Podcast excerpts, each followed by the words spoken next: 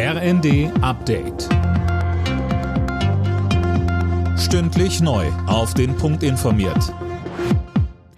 Ich bin Gisa Weber. Die Rechtsaußenpartei Fratelli d'Italia ist bei der Parlamentswahl in Italien offenbar stärkste Kraft geworden. Das zeigen Nachwahlbefragungen.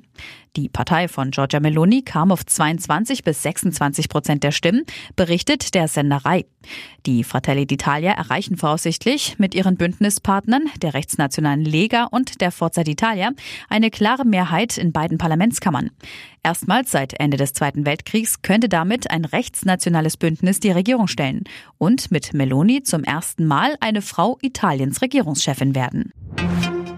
Noch in diesem Jahr kommt eine erste Lieferung Flüssiggas aus den Vereinigten Arabischen Emiraten am neuen LNG-Terminal in Brunsbüttel an. Der Deal des Energiekonzerns RWE ist am Rande des Besuchs von Kanzler Scholz in Abu Dhabi bekannt gegeben worden. Mehr von Tim Britztrup. Scholz ist aktuell auf der arabischen Halbinsel unterwegs, um Deutschland in Sachen Energieversorgung unabhängiger von einzelnen Lieferanten zu machen. Mit Blick auf Russland sagte er, dass man eine Abhängigkeit von einem Lieferanten hat und auch von dessen Entscheidungen abhängig ist, wird uns sicherlich nicht wieder passieren. Die jetzt vereinbarte Liefermenge entspricht allerdings nur dem, was früher etwa an einem Tag durch Nord Stream 1 angekommen ist. Die umstrittene Gasumlage gerät immer mehr in die Kritik. Auch Finanzminister Lindner stellt sie erneut in Frage, angesichts der Mehrkosten für Bürger und Unternehmen.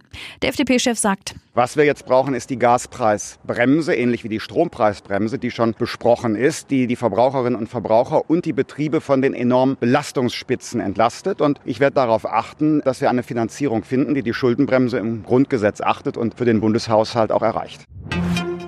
Und Eliud Kipchoge aus Kenia hat in Berlin seinen eigenen Marathon-Weltrekord verbessert. Der Doppel-Olympiasieger schaffte die gut 42 Kilometer in zwei Stunden, einer Minute und neun Sekunden.